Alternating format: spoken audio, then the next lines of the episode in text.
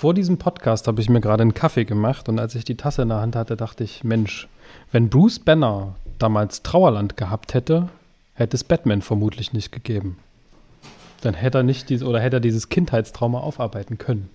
Dementsprechend herzlich willkommen zu Ab unter die Erde, dem Podcast, wenn das Leben den Tod verlangt. Heute mit der wunderbaren lieben Beate und wir freuen uns unglaublich, dass du heute bei uns bist, dass du dir diese knappe Zeit eingeteilt hast und dementsprechend würden wir eigentlich gerne als allererstes hören, Robert hat es gerade schon gesagt, du bist quasi nach außen hin oftmals ein Gesicht von Trauerland. Hast du Lust, ganz kurz zu erzählen, was das ist und wie du dazu gekommen bist?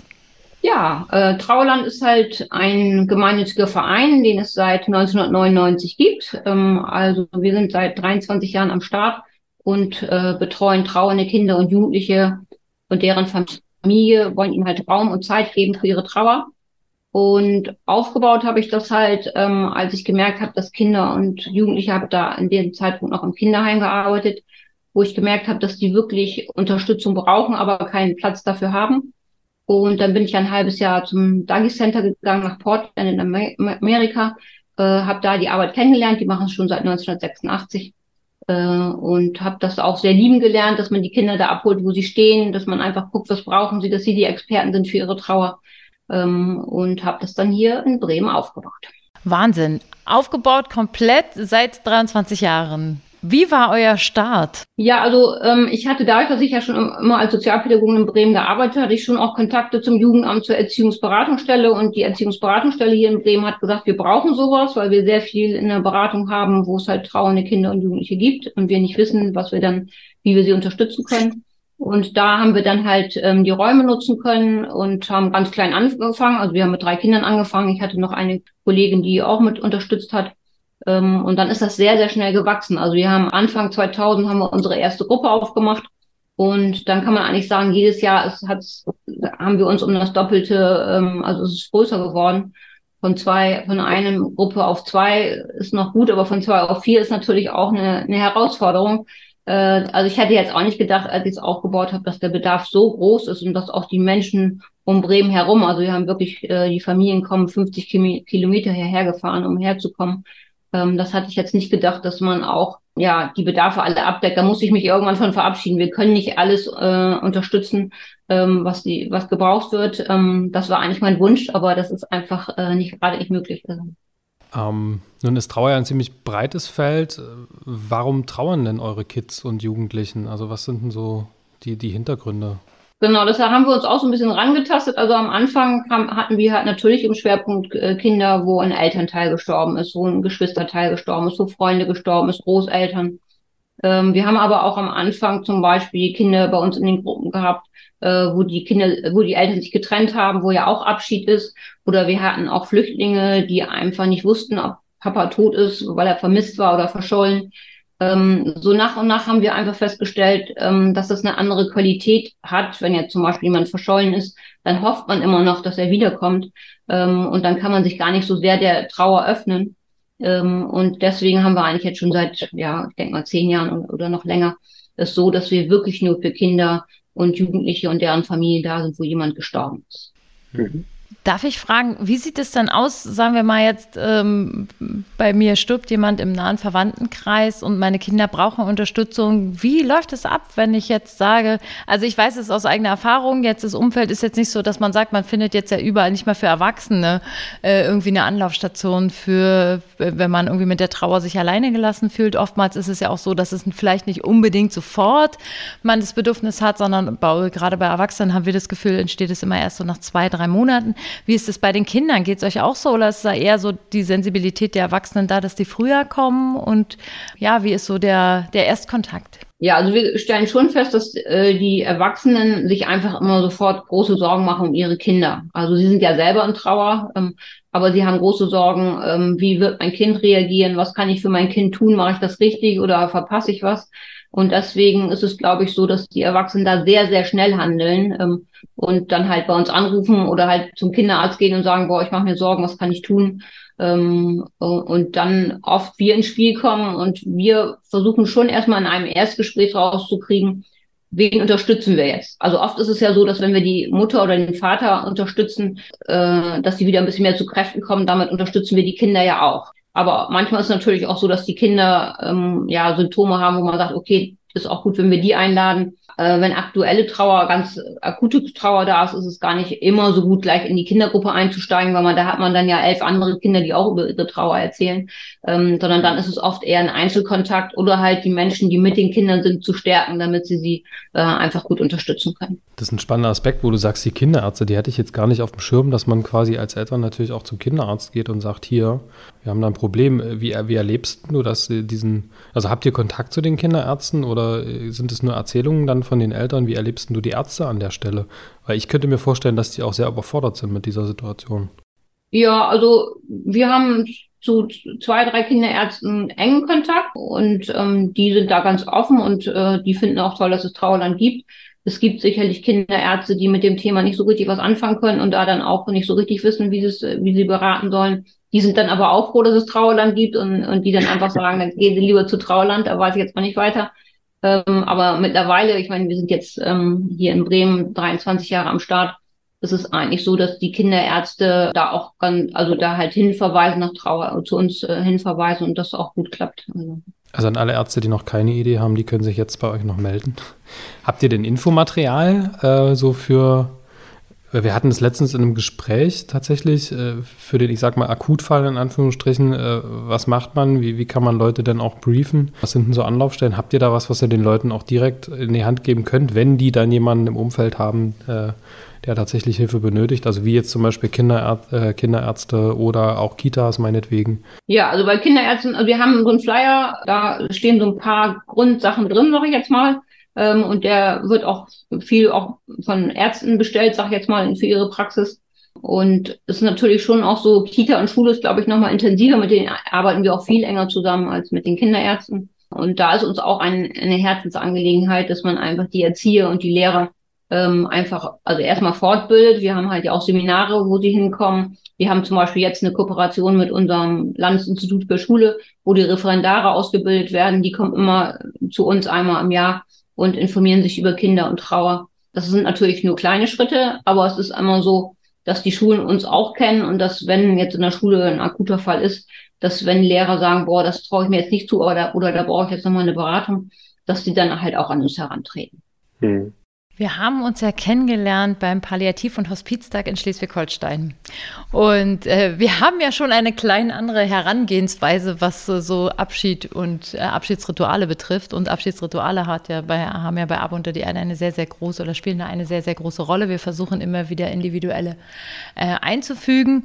Und ähm, wir sind natürlich auch hier in Berlin ja äh, das ein oder andere Mal eingeladen in Kitas, in Schulen, um da so ein bisschen das Thema sozusagen auf eine andere Art und Weise mal ähm, an den Mann und an die Frau und an die Kinder zu bringen. Wie erlebst du das sozusagen, wenn ihr tatsächlich die Referendare da ausbildet? Also bei uns ist es tatsächlich so, dass wir merken gerade bei den Erwachsenen, dass wenn sozusagen selber irgendein Trauerfall da ist, der nicht aufgearbeitet werden kann, ein großer, also eine große Distanz herrscht und auch viel Vorurteile da sind. Aber sonst erleben wir tatsächlich durchweg eine überraschende Offenheit, wenn es um das Thema geht, wenn wir mit unserem Bällebad kommen zum Beispiel. So, wie erlebt ihr das da bei euch?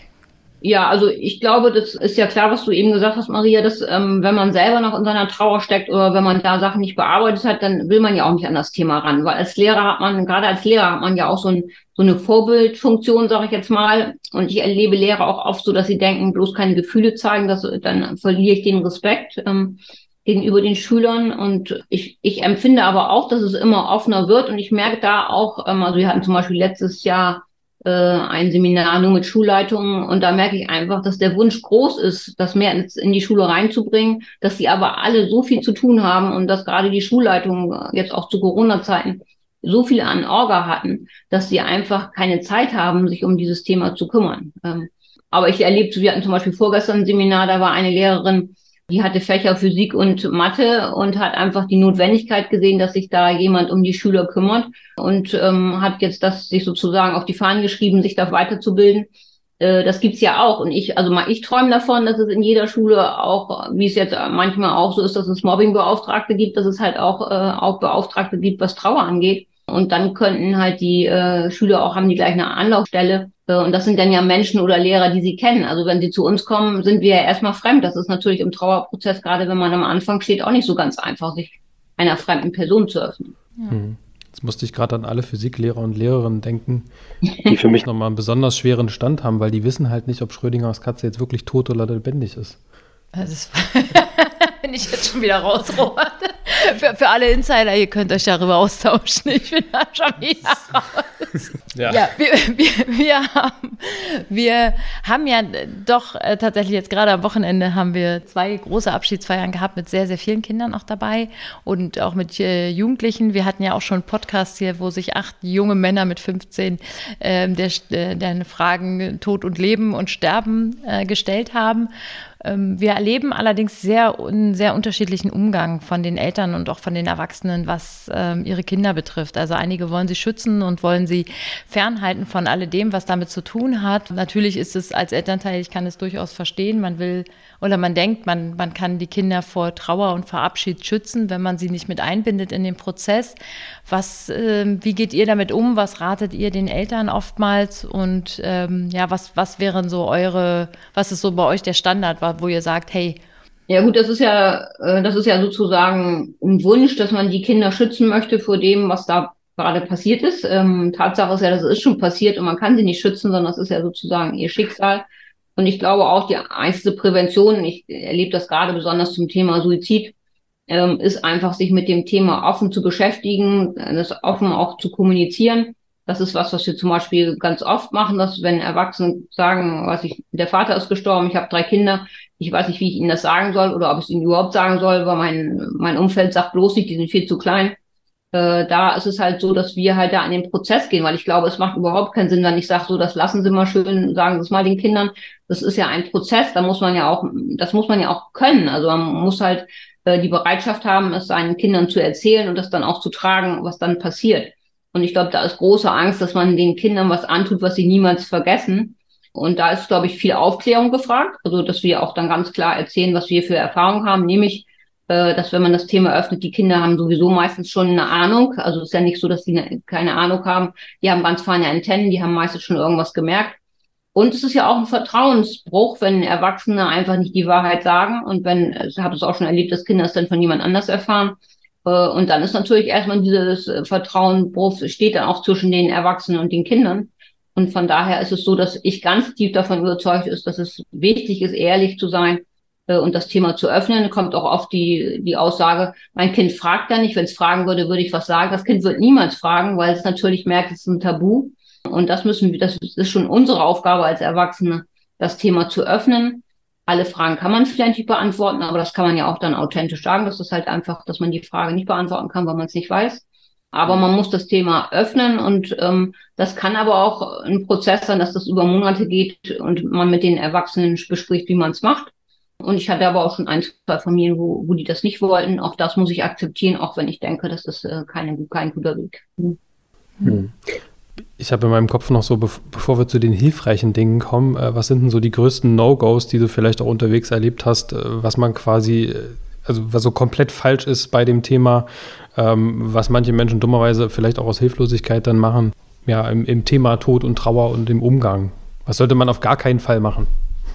Sich komplett zurückziehen. Ich glaube, das ist das, was die Trauernden immer bei uns sagen, dass sie das so hatte jetzt gerade von Argus hatten wir eine Gruppe von Eltern hatte ich äh, letzte Woche. Und da war bei allen, die gesagt haben, es ist so, so traurig, ich habe einige Freunde verloren, weil die einfach, ich weiß, die wussten nicht damit umzugehen und waren hilflos, aber für mich ist das natürlich viel schöner, wenn man das, also wenn die das dann sagen, ich weiß auch nicht so richtig, wie kann ich dir helfen, als wenn man sich wirklich zurückzieht. Oder es hat auch schon mal eine Trauernde erzählt, dass äh, die Leute die Straßenseite wechseln, wenn sie kommt, ähm, weil, weil das natürlich ist alles Hilflosigkeit, aber für die Trauernden ist das natürlich äh, schrecklich. Ähm, und ich glaube, ja. das ist äh, wichtig, dass man dann vielleicht auch sagt, ich, ich weiß jetzt gar nicht, was ich sagen soll, aber ich, ich würde dir gerne helfen, was kann ich tun, dass man da auch dann offen anspricht, dass man da vielleicht auch ein bisschen hilflos ist.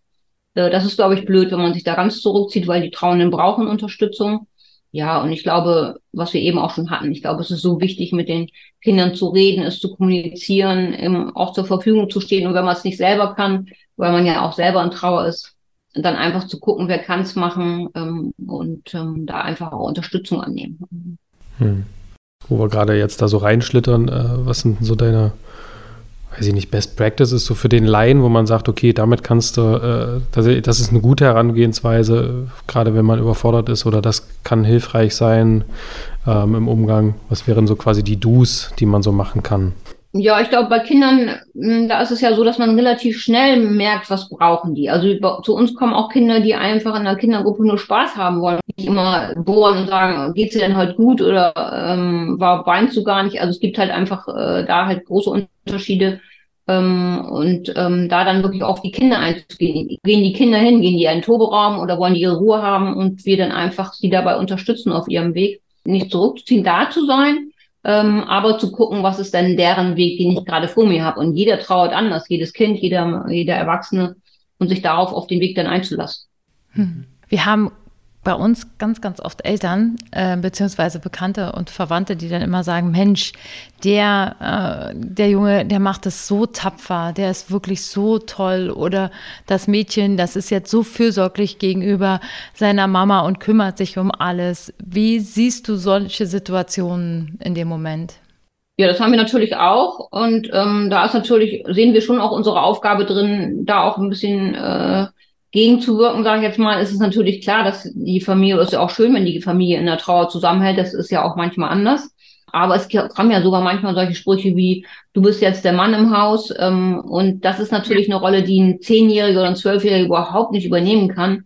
Ähm, und das, das passiert schon häufiger, ähm, äh, dass halt, wenn die Erwachsenen so, so geschwächt sind von der Trauer, dass dann die Kinder was übernehmen, was äh, zu viel ist. Und da, glaube ich, ist es dann auch wichtig, mit der Familie zu arbeiten. Das ist ja sowieso unser Ansatz, dass äh, wir nicht immer nur an den Kindern gucken, was äh, funktioniert da nicht, und äh, sondern dass wir dann gucken, was muss sich in der Familie ändern, damit das wieder ein, äh, gutes Miteinander gibt. Und das ist auf alle Fälle die Aufgabe der Eltern, ihre Verantwortung zu übernehmen. Und wenn sie es nicht können, weil sie gerade sehr traurig sind oder ähm, das, ja, wie gesagt, einfach auch nicht die Kraft haben, ähm, das ist ja auch völlig legitim, da muss man halt überlegen, wer kann es denn machen.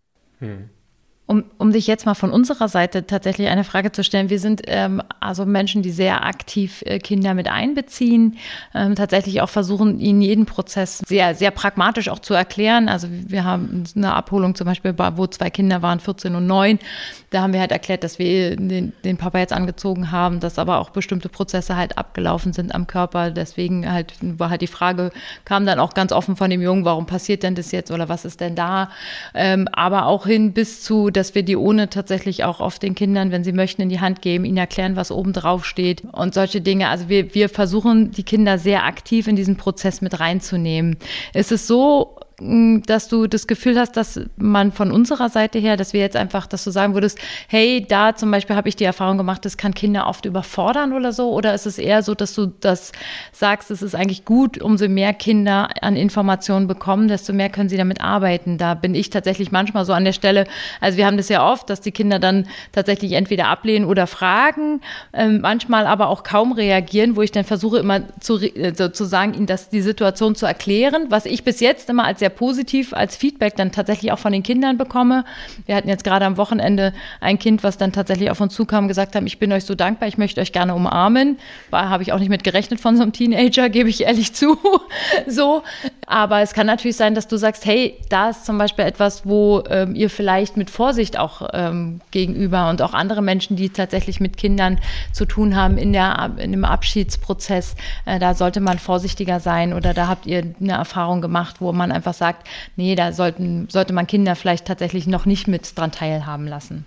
Also ich glaube, das, was ihr macht, deswegen war ich auch so begeistert, als wir uns gesehen haben, ähm, ist schon toll, weil es war ja auch, oder das war lange bei Bestattung, wo vieles gar nicht möglich war. Also ich habe, äh, wie gesagt, vor 20 Jahren habe ich schon versucht, kleine Kinder auch mit zur Aufbauung zu nehmen. Das war manchmal ein Problem, weil das keiner wollte.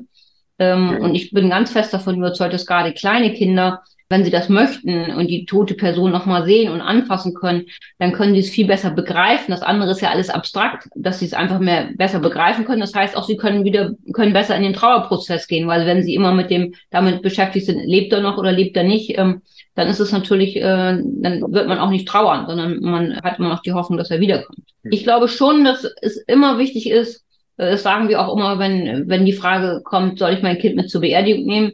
Da gibt es jetzt nicht die Antwort auf alle Fälle. Es gibt Kinder, die wollen das nicht. Und das muss man, glaube ich, ernst nehmen. Und es ist, glaube ich, immer wichtig, dass die Kinder Optionen haben. Also wenn du, Maria, erzählst, ähm, dass du halt sie einbindest, dann ist es, glaube ich, immer, und da ist es vielleicht auch besser, dreimal zu viel zu fragen als einmal zu wenig.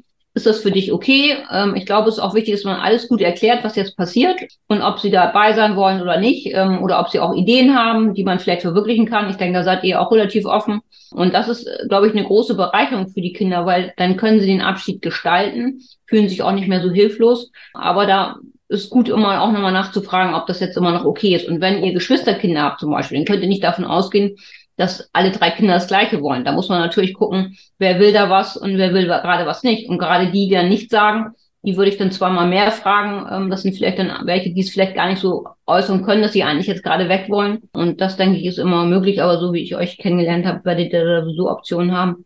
Ähm, und das ist, glaube ich, wichtig, aber auch für Menschen, die Kinder begleiten bei Trauer, dass man da auch immer wieder guckt, ist das jetzt doch passend. Und deswegen sagen wir zum Beispiel bei der Beerdigung, wenn die Kinder mitkommen, ist immer wichtig, dass eine Person für die da ist. Ich habe jetzt zum Beispiel heute jemanden beraten, die haben drei Kinder. Da ist es wichtig, dass jedes Kind jemanden an seiner Seite hat, wo sie halt sagen können, ich will raus oder ähm, jemanden irgendwie zur Seite hat, wo man Fragen stellen kann oder was sagen kann. Weil, wie gesagt, nicht jedes Kind will das Gleiche. Mhm. Mhm. Das ist ähm, bei dem, was Maria gerade gesagt hat, wo wir die, äh, die letzte Verabschiedung hatten. Hast du halt einen Fünf-Jahres-Unterschied bei den Kids und äh, teilweise auch einen so einen großen Unterschied. Das merkst du dann an dem, an dem Radius, auch wie die Kinder zur Mutter waren. Also der Ältere, der, äh, der konnte einfach noch ganz viel tun. Wir haben äh, in dem Falle die Urne mit dem Rennrad gebracht. Also auch der große Sohn hat ihn aktiv selber genau. mit dem Rennrad transportiert tatsächlich. Was ja, also A, hast du nochmal diese körperliche Komponente, B, waren wir im Endeffekt 20, 20 Radfahrer sozusagen im, im Tross. Ähm, und das macht natürlich etwas und das war eine sehr, sehr emotionale Situation und der konnte sich aber ein Stück weiter weg von der Mama bewegen. Hast du ganz klar gesehen. Der war damit auch und der konnte sich auch ganz anders ja ausdrücken als der Jüngere, ja. der noch sehr, sehr eng an Mama war und für den in dem Moment tatsächlich, der hat vieles abgelehnt, also wertungsfrei, ne? vieles abgelehnt, aber für den waren halt ganz, ganz viele Tränen an dem Tag und ich glaube, das ist auch ein, ein, wichtiger Prozess und das so stehen zu lassen und zu akzeptieren, dass der jetzt einfach weint und dass das jetzt gerade in dem Moment sein Weg ist. Aber trotzdem fand ich das so stark, dass er auch diese Angebote ablehnen konnte mhm. äh, und so frei war zu sagen, nee, ich möchte das jetzt nicht oder einfach nur den Kopf schütteln und das reicht ja auch schon. Ähm, aber auch von sich selber zu wissen, das möchte ich jetzt gerade nicht und das auch artikulieren zu können, fand ich schön. Ja, und vielleicht kann das nicht jeder, deswegen ist auch gut, wenn man nochmal nachfragt. Das, das wollte ich dich gerade nochmal fragen. Du hast dieser Familie mit den drei Kindern geraten, jemanden, dass sie äh, jeder einen Ansprechpartner haben. Meintest du das jetzt als Ansprechpartner auch unabhängig von den Eltern? Würdest du tatsächlich den Eltern raten, dass sie dann zusätzlich immer noch pro Kind eine Person da haben, wenn es möglich ist? Ja. Ähm, ja, Okay. Also weil die Eltern sind ja jetzt, gerade beim, bei einer Beerdigung sind die ja auch sehr emotional und traurig mhm. und da wird kein Kind sagen, Mama, ich muss mal raus, wenn es merkt, dass das die Mama gerade weint, dann reißt es ja. zu, sich zusammen. Äh, aber wenn es weiß, Onkel Paul ist jetzt heute für mich zuständig, dem kann ich ruhig sagen, dass ich auch mal raus will, dann wird das Kind das machen. Und dann kann, also dann ist es für das Kind ja auch nicht schlimm dabei zu sein, wenn es jederzeit gehen kann, wenn er möchte. Mhm. Das, äh, vielen Dank, das finde ich tatsächlich einen sehr wertvollen Tipp an der Stelle, weil, ähm, also wir haben das immer mal schon gesagt, dass da immer noch jemand externes da sein sollte, aber dass es tatsächlich, dass wirklich auch Ansprechpartner pro Kind da sein sollten, finde ich tatsächlich auch nochmal. Ja, ist leider auch nicht immer möglich, aber das wäre der Idealfall. Mhm. Ich habe das bei mir mal äh, gemerkt, bei der Bestattung von meinem Großvater, da, da gab es dieses ganze Thema noch nicht. Also da hatten wir noch kein Bestattungsunternehmen, äh, da war das noch fernab, aber da habe ich tatsächlich in dem Falle meine große Tochter missbraucht. Die war damals noch sehr, sehr klein auf dieser Beerdigung. Die hatten nicht wirklich eine Nähe. Also ne, aufgrund von räumlicher Distanz haben sie sich nicht oft gesehen. Und dann ist das ja so abstrakt. Du gehst zu einer Beerdigung, da steht da diese, diese Urne da, ähm, dieser Topf. Und dann hatte ich aber für mich quasi die Variante, ich will jetzt eigentlich mit keinem Kontakt haben. Also ich will da sein, aber ich will jetzt mit keinem reden oder keinen Ankommen angucken oder sonst was. Dann hatte meine Tochter auf dem Arm und konnte mich da quasi so in ihr, in Anführungsstrichen, verkriechen. Was in dem Falle vielleicht äh, nicht okay ist, die Variante, aber da wusste ich es noch nicht besser. Ähm, da hat es auch nicht wieder was dazu hätte gesagt. Aber auch jemanden gebraucht, genau, sagt, hätte ich auch eine, eine unparteiische Person gebraucht. Ähm, wiederum, als, als deren Urgroßmutter gestorben ist, da war sie ein Ticken älter, da haben wir auch, dann auch nochmal, äh, konnte sie sich auch nochmal verabschieden, da gab es nochmal eine Aufbahrung. Und da war auch dann irgendwann der Moment, also für sie war das ganz, war das okay, dass da äh, die tote Uroma liegt und irgendwann war so, ja, können wir jetzt gehen. da war ich dann in Anführungsstrichen die neutrale Person, weil bei mir, für mich war das emotional dann in dem Moment okay äh, und konnte dann sagen, ja, okay, wir gehen dann jetzt und dann hat, äh, äh, hat deine Mama einfach noch ein bisschen Zeit mit ihr, die sie dann braucht. Ähm, aber ja, das muss man, glaube ich, ganz gut reflektieren. In dem Fall, im zweiten Fall hatte ich Glück, im ersten Moment waren es Unwissenheit. Kann man immer noch einen Ticken lernen. Jetzt macht ihr euer Angebot rund um Bremen, liebe Beate. Jetzt sagt doch mal, habt ihr quasi ein Pendant in anderen Städten? Habt ihr das vor oder habt ihr schon mal darüber nachgedacht? Weil ich natürlich, wir sitzen in Berlin. Ich finde euer Angebot ja großartig und ich gebe ehrlich zu, wir sind natürlich ja in ganz Deutschland unterwegs. Und ähm, ich merke das immer wieder, dass ich ganz, ganz oft immer sage, Mensch, auch wenn ich euch jetzt Trauerland empfehlen könnte, also es ist wirklich ganz oft so, dass ich daran denke, dass ich wirklich so ein bisschen ja wehleidig werde, weil es euch nicht überall gibt. Ähm, ich weiß, es gibt auch tatsächlich äh, teilweise gute Angebote best an bestimmten Orten. Äh, das sei jetzt nicht äh, außer Frage gestellt. Es gibt auch teilweise sehr äh, super Trauerbegleiter für Kinder, die auch ganz, ganz tolle Angebote städtisch äh, unter einem anderen Deckmantel machen. So, aber hast du da einfach sowas, wo ihr sagt, ja, da könnte man sich zum Beispiel, also ich denke jetzt gerade an den ländlichen Raum. Du hast schon recht. Viele fahren 40, 50 Kilometer zu euch. Das kann ich mir auch durchaus vorstellen, ehrlich gesagt, weil ich glaube, das wäre es mir auch wert, dann dafür, dass mein Kind eine Gruppe hat, in dem es tatsächlich auch sich wohlfühlt und vielleicht auch da den eigenen Weg finden kann. Aber es gibt natürlich Leute, die leben tatsächlich auf dem Land und wo nichts ist. Habt ihr dafür ein Angebot oder habt ihr darüber schon mal nachgedacht? Ja, wir haben natürlich viel darüber nachgedacht, weil wir auch viel angefragt wurden, ähm, ob wir nicht irgendwie, was weiß ich, in Münster oder was weiß ich, was aufbauen können. Und ähm, deswegen haben wir auch den Zusatznamen Trauerland. Also am Anfang haben wir nur Zentrum für trauernde Kinder und Jugendliche, war da unser Name und dann haben wir uns Trauerland gegeben. Das ist, glaube ich, zwölf Jahren passiert, damit das eine Marke ist, die man auch schützen lassen kann, weil ich wollte schon auch, dass wenn Trauerland draufsteht, dass es auch Trauerland ist. Und da haben wir schon auch die Idee gehabt, ähm, uns bundesweit auszubreiten. Das ist nur eine große Nummer. Ähm, wir sind ja auch gar nicht so ein großer Verein. Ähm, und ähm, wir haben Kooperationspartner. Ähm, wir haben in Belm bei Osnabrück äh, äh, Spieß Viva, die schon über zehn Jahre äh, unser Konzept ähm, danach arbeiten. Äh, ist ja auch ein großer Hospizverein und die dann sozusagen noch ein Trauland äh, draufgesetzt haben. Wir haben Osterholz Scharmbeck, ähm, unseren Kooperationspartner Anderland ähm, die auch schon über zehn Jahre arbeiten. Und wir haben in Pferden, das ist halt auf dem Land, äh, bei uns äh, ungefähr eine halbe Stunde von Bremen entfernt, haben wir eine Gruppe, die wir selber betreiben, sage ich jetzt mal. Da sind wir in, einer, in, in einem Kindergarten, ähm, wo wir halt jede zwei Wochen eine Gruppe machen. Wir werden jetzt nicht weiter nach Kooperationspartner suchen, weil wir haben ja vor zwei Jahren die, ähm, die Ausbildung systemische Kinder- und Jugendtrauerbegleiter äh, sozusagen ins Leben gerufen. Und das sind einfach Menschen, die werden von uns über ein Jahr geschult. Und die können dann halt einfach in ihre Städte gehen und was aufbauen, ähm, weil es einfach unglaublich viel Arbeit ist, äh, dann immer zu fahren und zu gucken, machen sie es auch so, wie wir es in unserem Qualitätshandbuch drin haben. Das ist ein, war für mich ehrlich gesagt auch ein bisschen unerquicklich.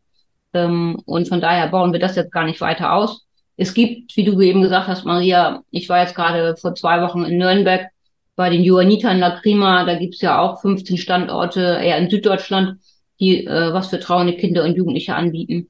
Ähm, also da gibt's ja, als ich angefangen habe, 99, da gab's wenig, aber mittlerweile gibt's schon auch in vielen Städten gute Gruppen, äh, wo Betroffene einfach hingehen können. Die haben alle ein anderes Konzept, also ähm, aber alles hat ja seine Berechtigung. Mhm. Habt ihr ein Online-Angebot? Ja, also wir, gut, wir haben ein Beratungstelefon. Wir haben jetzt zum Beispiel mhm. das Projekt mit Argus haben wir online gemacht mit Jugendlichen, die halt durch Suizid betroffen sind. Ähm, das ist aber das erste Mal, dass wir für Betroffene, also jugendliche Betroffene online was machen. Das müssen wir jetzt erstmal Ende des Jahres auswerten. Ähm, äh, ich glaube, das hat schon auch ganz gut funktioniert. Aber wir waren jetzt auch einmal präsent hier das ist, glaube ich, auch nochmal wichtig, dass man sich nochmal anders kennenlernt und nochmal andere Sachen machen kann. Ich weiß, dass man vieles online machen können, da, kann. Da haben wir, glaube ich, auch ausgebaut und auch viel gelernt äh, zu Corona-Zeiten.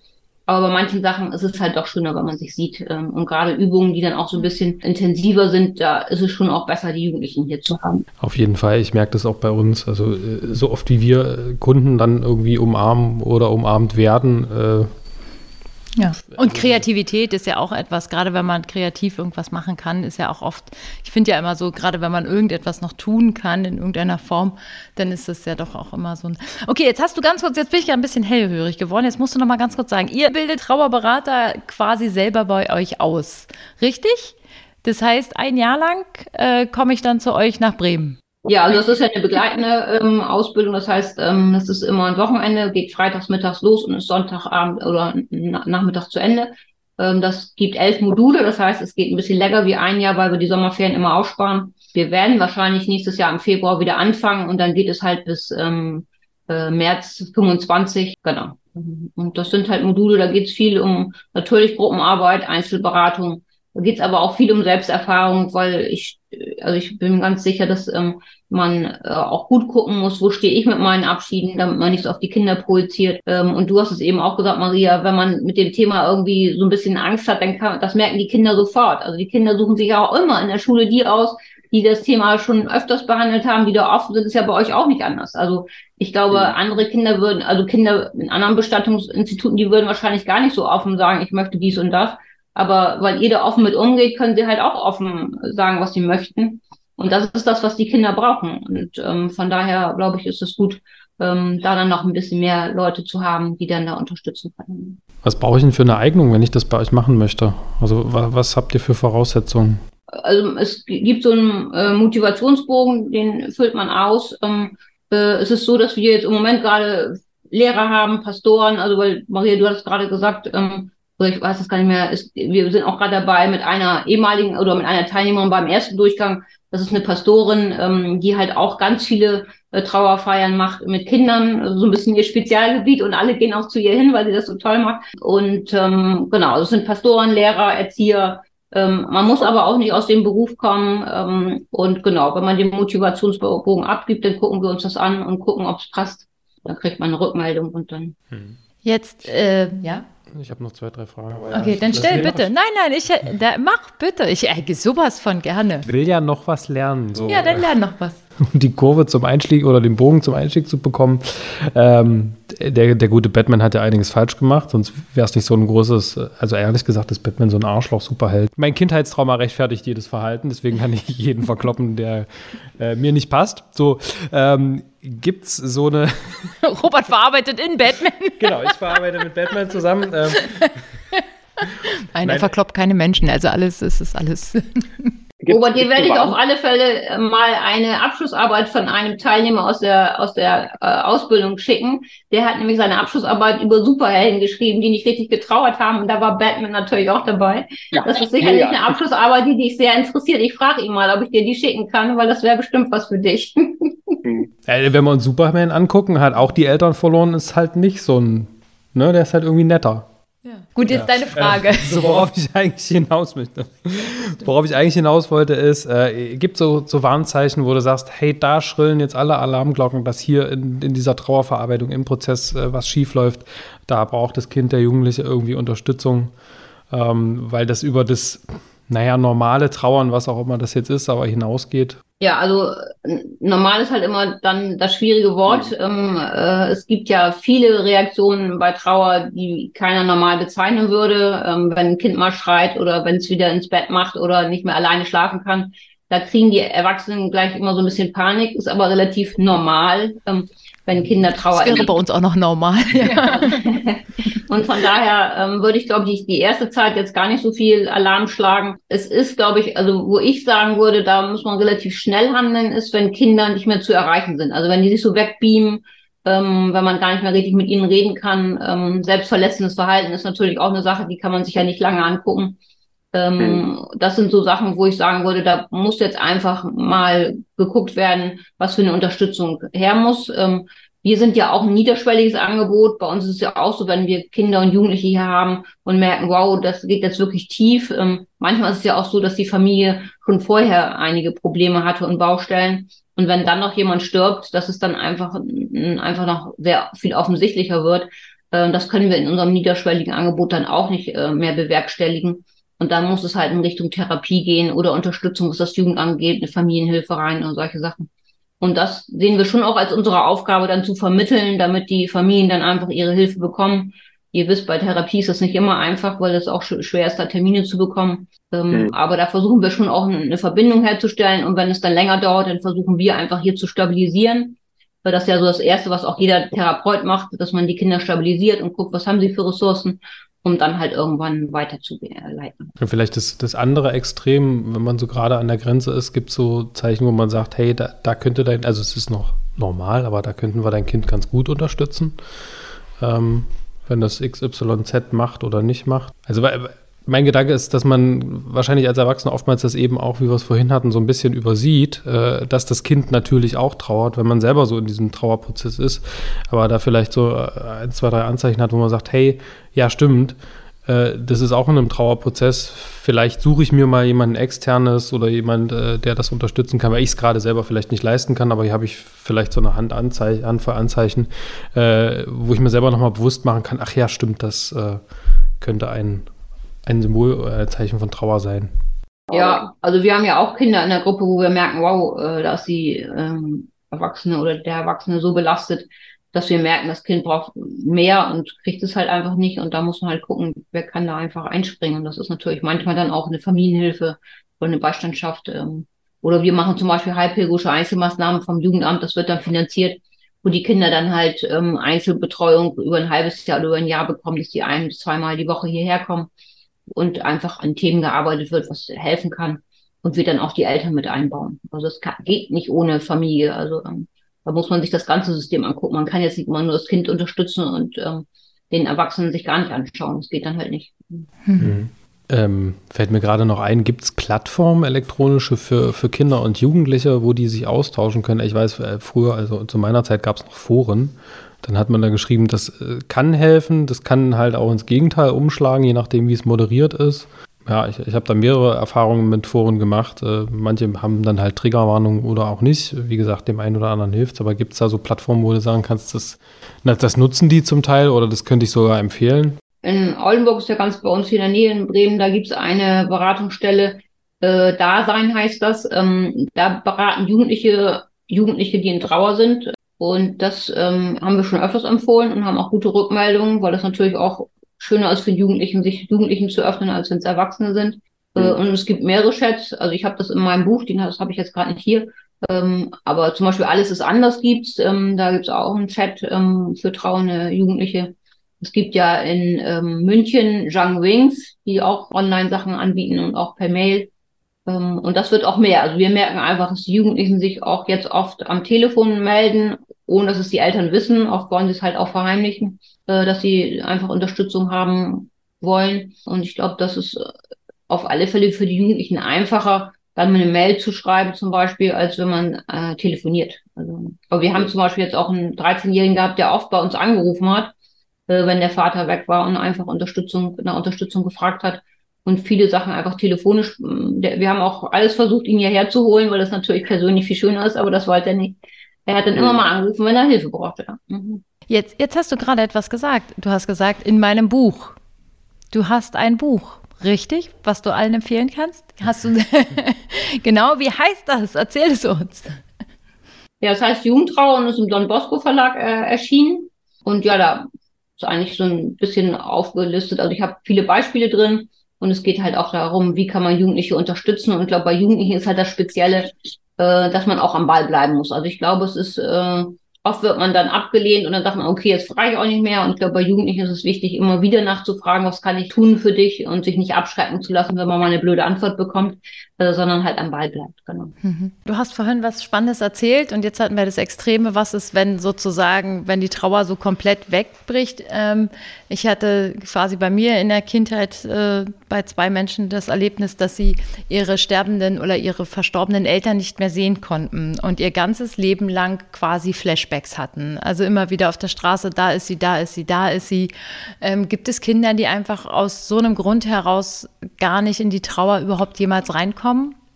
Habt ihr sowas auch erlebt? Äh, gibt es sowas bei euch oder ist es eher etwas, was, dass die dann bei euch gar nicht landen, weil die sich damit einfach nicht auseinandersetzen? Ja gut, das ist, äh, das geht ja dann so ein bisschen in Richtung Trauma, wenn man halt äh, sich nicht verabschieden konnte. Das kann ja auch ein Trauma sein. Ähm, oder halt so komplizierte Trauer, wo man einfach stecken bleibt, sage ich jetzt mal. Ähm, Und da bedarf es meistens Therapie. Das hat ja auch oft dann mehrere Gründe. Das ist ja dann nicht nur die Trauer, ähm, sondern es ist auch ein Festhalten, sage ich jetzt mal. Ähm, und da ist es wichtig, dann einfach auch ähm, therapeutische Hilfe in Anspruch zu nehmen. Wir haben das gar nicht so oft. Und ich halte auch nichts von diesem Begriff komplizierte Trauer. Es hört sich alles schon so kompliziert an. Es ist manchmal ein längerer Weg, ähm, wie man sich's wünscht, auf alle Fälle. Und es ist natürlich, wie du es eben gesagt hast, also gerade bei kleinen Kindern ist es halt manchmal, dass die es einfach nicht verstehen und dass sie vielleicht dann manchmal auch so Sachen gesagt bekommen, die, mit denen sie nichts anfangen können. Also ich glaube, wenn ein Kind aus dem christlichen Haushalt kommt, können sie vielleicht was mit dem Himmel anfangen, aber nicht alle Kinder können damit was anfangen, dass Papa jetzt im Himmel ist. Und auch da ist es halt wichtig, mit den Kindern was zu entwickeln, was sie denn glauben, wo die verstorbene Person ist, ob sie um sie herum ist oder ob sie äh, einhört und einfach, also da, da haben die Kinder alle ihre Vorstellungen. Da ist es, glaube ich, auch wichtig, diese Vorstellungen sozusagen rauszukitzeln und zu gucken, was denken denn die Kinder und nicht zu sagen, also ich glaube das, ähm, wir sind als Erwachsene immer ein Vorbild und wenn ich erstmal meine Meinung erzähle, dann werden wenige Kinder sagen, das glaube ich aber nicht, ähm, ich glaube das und das. Also Mhm. Um in der rechtlich sicheren, ähm, rechtlich sicheren Fahrwasser zu sein. Ähm, ich habe mal von einem Fall gehört, da, da, da, hat der Junge die, die Urne vom Papa mit äh, hochgenommen in sein Zimmer, äh, um mit ihr zu kuscheln. Finde ich, ist, ist eine großartige Möglichkeit und Variante. Muss man halt sich ein bisschen umgucken, um jemanden zu finden, der sowas vielleicht ermöglicht.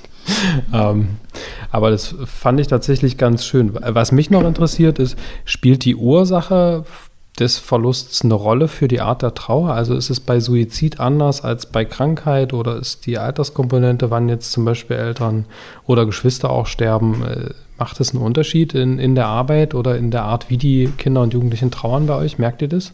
Also ich glaube, was die Trauer angeht, ist es nicht so ein großer Unterschied. Ich glaube, die Fragen drumherum sind unterschiedlich. Also ich glaube zum mhm. Beispiel Schuldfrage stellt sich äh, bei Trauer oft. Das ist gar nicht nur bei Suizid aber bei Suizid natürlich sehr, sehr intensiv. Mhm. Da stellt sich jeder, der in engerer, engeren Kreis war, die Frage, was habe ich übersehen, was hätte ich tun können.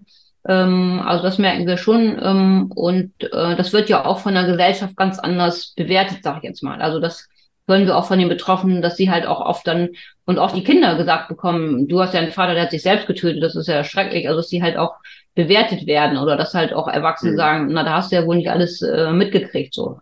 Und das ist natürlich für jemanden, der eigentlich in Trauer ist und ganz was anderes braucht. Das ist dann nochmal eine Nummer, die, äh, das sind halt mehrere Baustellen gleichzeitig, sag ich jetzt mal.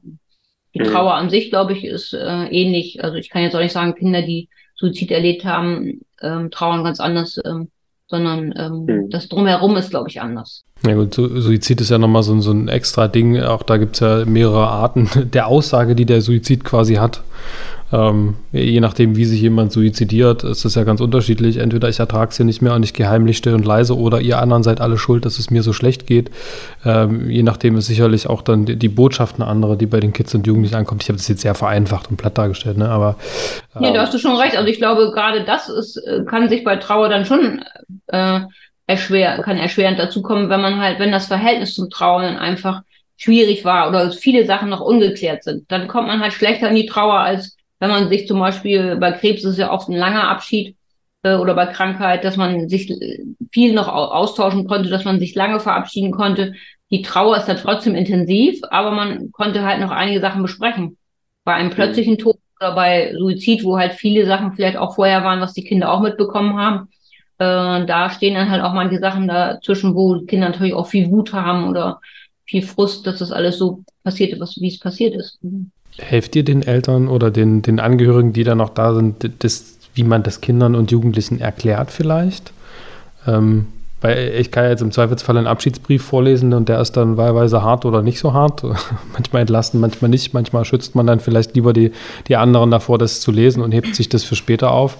Ähm, also könnt, könnt ihr da überhaupt eine Hilfestellung geben, so nach dem Motto, hey, wenn der Fall so und so ist, dann kannst du es deinem Kind vielleicht so oder so erklären, dass es irgendwie äh, ein Stück weit entlastend ist. Äh. Die Warum-Frage stellt sich ja auch immer bei allen ähm, und mhm. manchmal gibt es da halt auch gar keine Antworten. Es gibt aber auch, also wir haben auch schon Familien gehabt, wo es einen Abschiedsbrief gab, äh, wo die Eltern den Kindern das nicht äh, zeigen wollten, weil da, wie du sagst, auch äh, blöde Sachen drin standen oder schwierige Sachen ich glaube, das muss die Familie ein bisschen für sich selber rausfinden. Ich würde jetzt nicht generell sagen, aber ich bin doch vom Trend her würde ich sagen, wenn es einen Abschiedsbrief gibt, würde ich den jetzt nicht komplett vorenthalten. Ähm, aber da könnte man zum Beispiel überlegen, ob man nicht alles vorliest und das, die Sachen, die schwierig sind, später. Aber dass es einen Abschiedsbrief gibt, das ganz komplett zu verleugnen oder zu verschweigen, das finde ich dann auch schon wieder schwierig. Mhm. Ähm, aber das, denke ich, muss auch, und ich meine, diese Warum-Frage, die stellt sich ja jeder und für jeder hat wahrscheinlich auch eine andere Antwort. Ich glaube, da ist es dann auch wichtig, wenn jetzt eine Mutter, ich denke gerade an eine Mutter, die halt ganz klar hatte, das ist wahrscheinlich wegen den finanziellen Schwierigkeiten gewesen. Das ist dann aber auch wichtig, dass sie das sagt, dass sie sagt, ich glaube, äh, es lag auch viel daran, dass wir halt einfach finanzielle Probleme hatten. Äh, ob das jetzt stimmt, es gab da keinen Abschiedsbrief, ist ja sozusagen nicht erwiesen. Also deswegen muss man dann immer von seiner eigenen Meinung reden. Und die Kinder haben meistens dann eine eigene, was sie glauben, was woran es gelegen hat. Ja. Mhm. Also ich für meinen Part muss erstmal wirklich nochmal Danke sagen, weil ich einfach, ich finde es so großartig. Wir erleben immer wieder hier Kinder und Jugendliche und tatsächlich auch junge Menschen, die einfach sagen, ihr gesamtes Umfeld spricht kein Wort mit ihnen über die Trauer. Ähm, wir haben Lehrer, die massiv überfordert sind, die das Thema nicht thematisieren wollen. Ich habe tatsächlich das ganze Gegenteil zum Glück bei meinem eigenen großen Sohn erlebt, wo die Lehrerin ihn einfach direkt vor die Klasse, sozusagen mit ihm vor der Klasse stand und sagt, hey, hier ist was passiert und äh, seid doch so lieb und nehmt Rücksicht. Und ähm, der war ganz besonders für ihn und so und äh, nehmt ihn eher in den Arm so. Also dementsprechend, es hat schon viel, schon diese kleine Geste hat unglaublich viel gerettet, glaube ich, so für ihn tatsächlich und ich merke immer wieder, dass dieses Schweigen und dieses auch unter Freunden, das ist zwar schön, auch anonym zu sein, mal kurz nicht dieses Stigma zu haben, weil du bist der Junge mit dem toten Papa oder der toten Mama im Zweifelsfall. Das ist ja auch schön, sich mal frei bewegen zu können.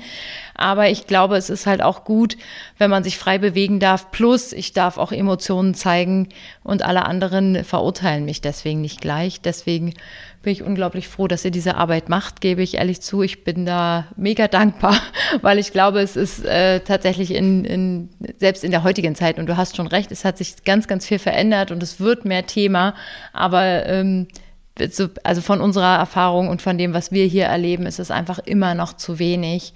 Äh, mhm. Gerade auch äh, auf Arbeit, auch ob es Lehrern äh, so geht, selbst untereinander. Wie reagieren sie, wenn sie vor den Kindern stehen? Ähm, dürfen sie Emotionen zeigen, wenn sie halt traurig sind? Und ich denke, das passiert uns halt allen. Ja, dementsprechend, ach, danke, wirklich von Herzen. Kann ich nur zurückgeben. Also ich bin auch froh, dass ihr da einfach, also weil der Abschiedsprozess, das ist halt so, so wichtig, weil wenn man den nicht richtig gut hinbekommt, dann kommt man auch nicht so richtig in die Trauer. Ähm, und dass jeder so offen mit allen umgeht, das sind ja nicht nur die Kinder und Jugendlichen, aber die auch, weil ich, einer von euch hat es gesagt, die werden oft dann so ein bisschen, äh, fahren ein bisschen hinten weg, gerade was die Beerdigung und Trauerfeier angeht. Und wenn die dann mitgestalten können, wenn die halt den Sarg bemalen können oder wenn die was reintun können, dann ist das, ist das ja ein Gestalten und das, das ist so eine große Hilfe für die Kinder. Äh, und da lernen sie dann ja auch äh, dass man offen damit umgehen kann. Ich glaube, in ihren Peer Groups ist es oft so, dass sie einfach da keine Gefühle zeigen und deswegen ist es, glaube ich, gut, dass es da Räume zu schaffen, ob es ihr jetzt sind oder wir oder andere Gruppen, äh, wo sie dann einfach hingehen können und einfach mal ihre Gefühle rauslassen können, damit sie draußen vielleicht auch wieder so cool sein können, wie sie, wie sich ein 16-Jähriger vielleicht auch fühlen möchte. Genau. Also von daher glaube ich, ist einfach wichtig, Räume zu schaffen. Welche sie dann nutzen, ist ihnen ja dann überlassen. Ich habe gerade daran gedacht, dass man so, so Kuren für trauernde Kinder schafft. Und dann dachte ich, das ist ja auch bescheuert. Dann sind die ja komplett von ihrem Alltag weg und eben von ihrer Peer Group. Dann, dann, dann bricht so quasi mit einem äh, dramatischen, traumatischen Ereignis, bricht dann so alles komplett ein. Das ist auch wieder bescheuert. Ähm, ja. So. So. Eine, ein, fast, fast die Abschlussfrage. Liebe Beate, in deinen 23 Jahren, wie du das jetzt machst, gibt einen, gibt es einen Fall, wo du sagst, boah, der hat mir einfach so, also es gibt wahrscheinlich 100 Fälle, die dir so deutlich gezeigt haben, für was du es tust, aber gibt es einen, wo du, über den du uns erzählen möchtest oder von dem du uns erzählen möchtest?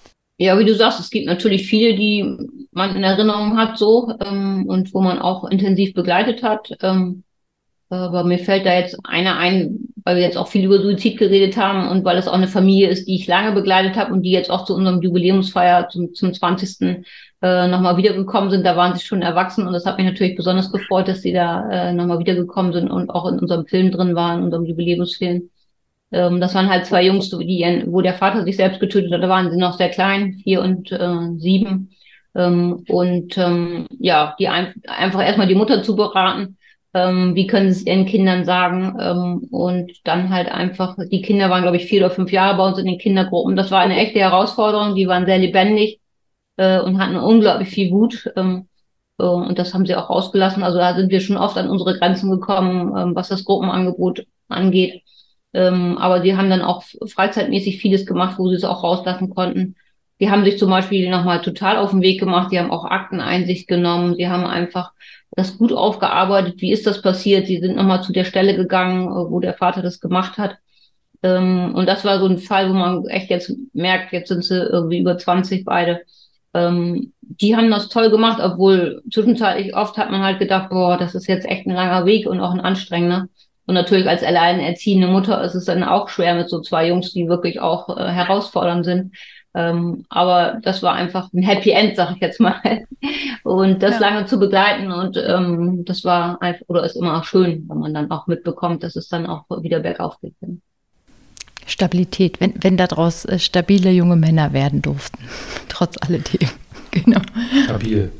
Naja, Mann, ihr ja, wisst doch, weiß. was ich meine. Das ist einfach diese ja, ja, ich weiß, stabil. Stabil. Das ist so ein, so ein Schlagwort bei den, bei unseren Kids jedenfalls so. Voll stabil. Bei, bei, wenn ich jetzt sage bei den Jugendlichen, dann gucken alle Jugendliche sehen, nee, bei uns nicht mehr, du bist schon. Ja, ja, ist egal. Soll ich jetzt die Abschlussfrage Jetzt, jetzt kommt deine, jetzt Robert stellt ja immer die Abschlussfrage. Ich bin sowas von gespannt. Die letzte. Wie immer. Die letzte Frage, immer. Er stellt immer, die Kreativität ist so weit weg, deswegen kommt immer die gleiche Frage. Das hatte ich jetzt nicht gedacht. Nein. Ja, nee. Es ist meiner, meiner Liebe zur Musik geschuldet, ich gebe es zu und wir sind der Bestatter und ähm, äh, bei mir gäbe es, also bei meiner Bestattung kommst du halt auch nirgends, also nicht mehr weg, weil das läuft halt ewig, aber gibt so einen Song, wo du sagst, wenn ich, wenn meine Beerdigung ist, möchte ich, dass der läuft. Gut, jetzt erwischst du mich, wo ich einfach nicht so musikalisch bin, aber bei meiner, bei der Beerdigung meiner Zwillingsschwester war das, waren das die vier Jahreszeiten und das würde ich auch gerne auf meiner Beerdigung stabile Band. Nein, Quatsch. Sehr gut. vielen, Dank. Ja, vielen lieben Dank, Beate, an dieser Stelle äh, für alle da draußen, die sich interessieren. Trauerland in Bremen, ein Wahnsinnsprojekt von Beate und äh, ihren ganz, ganz vielen äh, Mitarbeitern und Helfern drumherum. Wer sich interessiert für die Ausbildung, kann auf jeden Fall auf eurer Seite sich schlau machen, ja. gehe ich mal davon aus. Genau. Und äh, wer noch ein bisschen was lernen möchte, ihr habt, glaube ich, auch so ein paar Ideen und Tipps auch immer drumherum. Ähm, und ich habe da schon äh, ganz, ganz viel. Und ansonsten das Buch von Beate, glaube ich, ist auch auf jeden Fall zu empfehlen für alle, ähm, die jetzt vielleicht die Ausbildung nicht gleich machen können, aber einfach so ein paar, so ein paar Rundum-Tipps brauchen für den, das erstmal kleine Handwerkszeug, gerade wenn man als Bestatter oder Abschiedsbegleiter unterwegs ist. Ja, vielen Dank. Super. Danke dir. Dann äh, tschüss, bis zum nächsten Mal.